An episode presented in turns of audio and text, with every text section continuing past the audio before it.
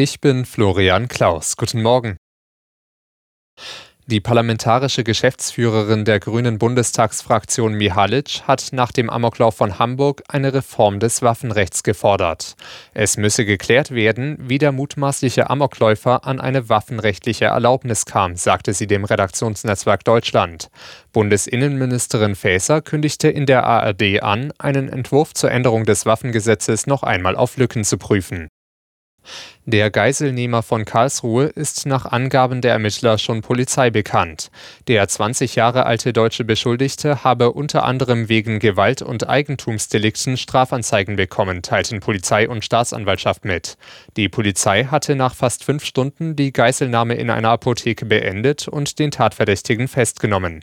Der Geiselnehmer hatte nach offiziellen Angaben elf Menschen in seiner Gewalt. Die Europäische Union und die USA sind im Handelskonflikt rund um US-Subventionen für grüne Technologien aufeinander zugegangen. Man wolle unverzüglich ein Abkommen für Mineralien für Autobatterien aushandeln. Das kündigten US-Präsident Biden und EU-Kommissionspräsidentin von der Leyen an.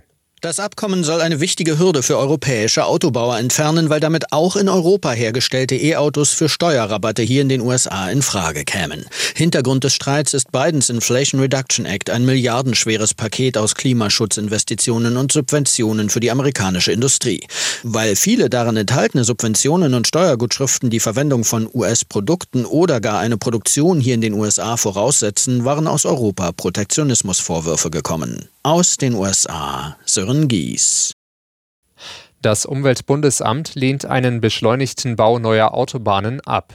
Man habe in Deutschland bereits eines der dichtesten Straßennetze der Welt, sagte Behördenchef Messner der Funke Mediengruppe. Zwar stehe eine Modernisierung an, das Straßennetz sei aber im Großen und Ganzen ausreichend, so Messner. Bundesverkehrsminister Wissing will beim Bau von Autobahnen Tempo machen. Er erwartet mehr Güterverkehr per Lastwagen. Es ist ein Befreiungsschlag im Abstiegskampf. Nach zuletzt vier Spielen ohne Punkt und ohne Tor hat Bochum zum Auftakt des 24. Spieltags der Fußball-Bundesliga in Köln einen 2:0 Erfolg gefeiert. In der Tabelle rückte der VfL damit vorerst vom letzten bis auf den 14. Platz vor. Köln bleibt Zwölfter.